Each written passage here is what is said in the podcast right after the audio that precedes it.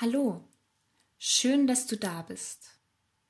Mein Name ist Miriam Martin Nolte und ich freue mich, dir eine Geschichte von Evelyn Amft aus ihrem Buch Das Leben hat immer einen Rückspiegel vorstellen zu dürfen. Die Geschichte heißt Der Markt.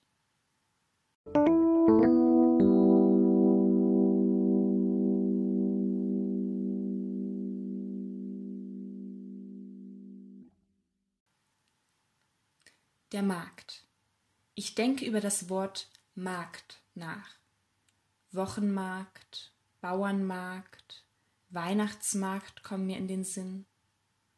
Doch plötzlich durchzuckt mich ein Gedankenblitz und die alte, von mir als Kind so sehr geliebte Zentralmarkthalle am Alexanderplatz fällt mir ein.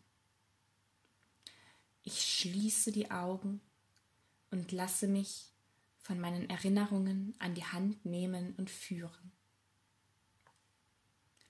Ein Teil der durch den Krieg zerstörten Halle wurde umgehend provisorisch aufgebaut. Das Portal des gelb-roten Klinkerbaus war erhalten geblieben. Deutlich konnte ich den Namen Zentralmarkthalle lesen und verschiedene Schmuckelemente wie Fische, Gemüse, aber auch florale Motive erkennen, die das Markttreiben darstellen sollten.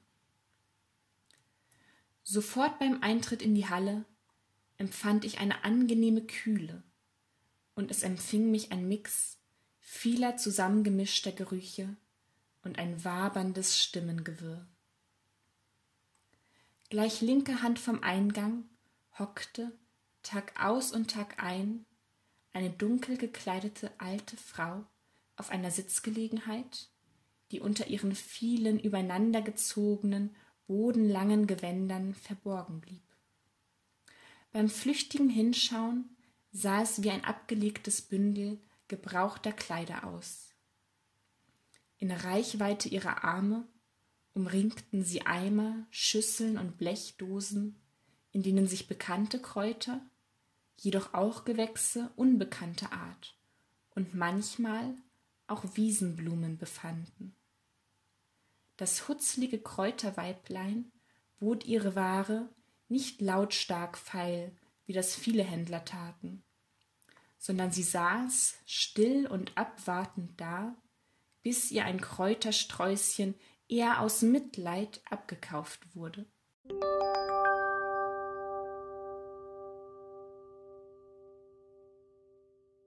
Wollen mal sehen, was die Heringstante zu bieten hat, hörte ich meine Mutter sagen, und schon zog sie mich in diese Richtung.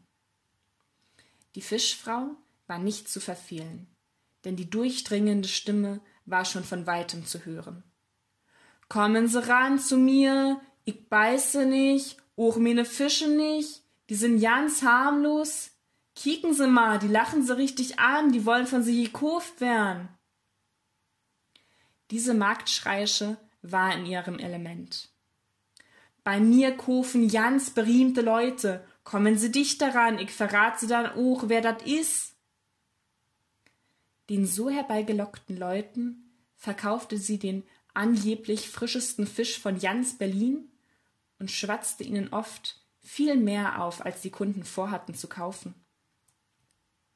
Mich interessierte das wenig und deshalb bat ich meine Mutter um Erlaubnis, zum Spielwarenstand weitergehen zu dürfen. Anfangs ging ich zielstrebig in diese Richtung, denn ich wusste sehr genau, wo er sich befand. Doch irgendwann ließ ich mich von den vielfältigen Warenauslagen, Gerüchen oder dem lauten Marktgebrüll ablenken und rannte diesen Eindrücken hinterher, bis ich erschrocken merkte, dass ich mich verlaufen hatte. Beim ersten Mal stand ich verloren und ratlos zwischen den Ständen, lief dann orientierungslos durch die engen Gänge, bis mich meine Mutter zum Glück aufgabelte. Danach war das nicht mehr schlimm. Falls dieser Fall noch einmal eintreten sollte, wusste ich, dass ich mich zum großen Stand mit den Seilerwaren begeben musste. Normalerweise waren die Stände vier Quadratmeter groß. Diesen Doppelstand mit Schnüren, Bändern und Leinen gab es nur einmal in der Markthalle, und er befand sich an einer Ecke des hinteren Seitengangs. Dort war auch der Zugang zu den Toiletten. Ich musste nur den Hinweisschildern folgen. Auf der Holzbank davor hatte ich zu warten, oder meine Mutter empfing mich mit gerunzelter Stirn, wenn ich verspätet eintraf. Ihre Erleichterung konnte sie dabei nicht völlig verbergen, denn ihre verärgerte Miene wich ziemlich schnell und bald umspielte ein leichtes Lächeln ihr Gesicht. Ich hatte so viel Interessantes gesehen und berichtete ihr aufgeregt davon. Nun lockte ich sie zum Spielwarenstand, um ihr meine Entdeckung zu zeigen. Ein Kaleidoskop mit vielen Versprechungen über liebes und artiges Verhalten und zugesagter Hilfe bei der Hausarbeit in der nächsten Zeit erbettelte ich es mir regelrecht. Diese schönen Mosaikbilder, die durch Drehen des bunten Papprohres vor meinem Auge ständig verändern konnte, faszinierten mich, und ich war eine Zeit lang total verzaubert.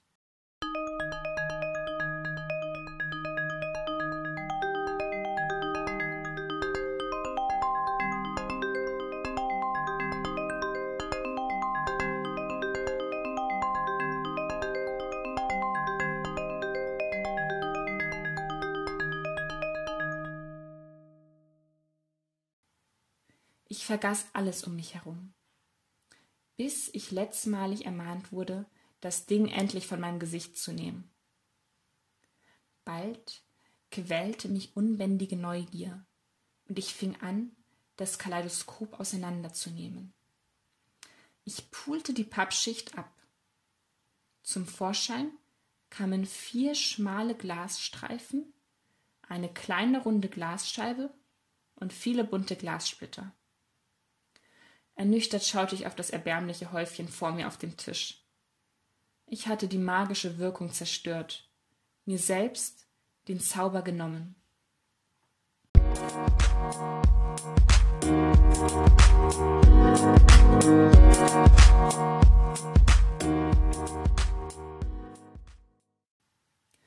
Zum Ende unseres Markthalleneinkaufs aßen wir jedes Mal an einem bestimmten Stand eine Bockwurst weil sie angeblich dort am besten schmeckte, wie meine Mutter mit großer Überzeugung behauptete.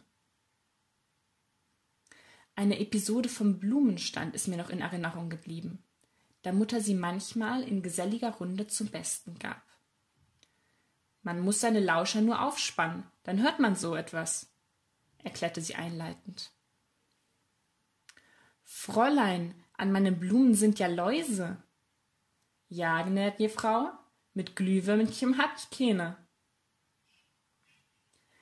Der Berliner redet Klartext, wie ihm die Schnauze gewachsen ist. Dieser schnoddrige, aber liebenswürdige Jargon, gepaart mit Ironie, Schlagfertigkeit und Sprachwitz, war typisch für die Händler von Berliner Märkten. Der besondere Tonfall war mir vertraut, und ich liebte ihn. Mit meinen Gedanken bin ich wieder im Jetzt angekommen und merke, dass sich mit dem Wandel der gesellschaftlichen Verhältnisse ein völlig anderer Wortschatz erkennen lässt. Die urwüchsigen Markthändler zu jener Zeit gibt es nicht mehr.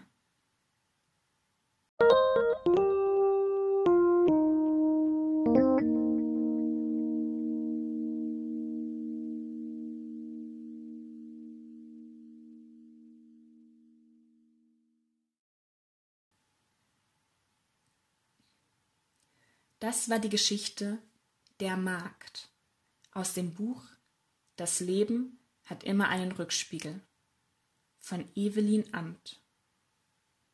Das Buch ist im Buchhandel unter der ISBN 9 7 8 3 9 4 4 9 9 0 6 1 3 erhältlich und unter www.verlag-andreaschröder.de slash shop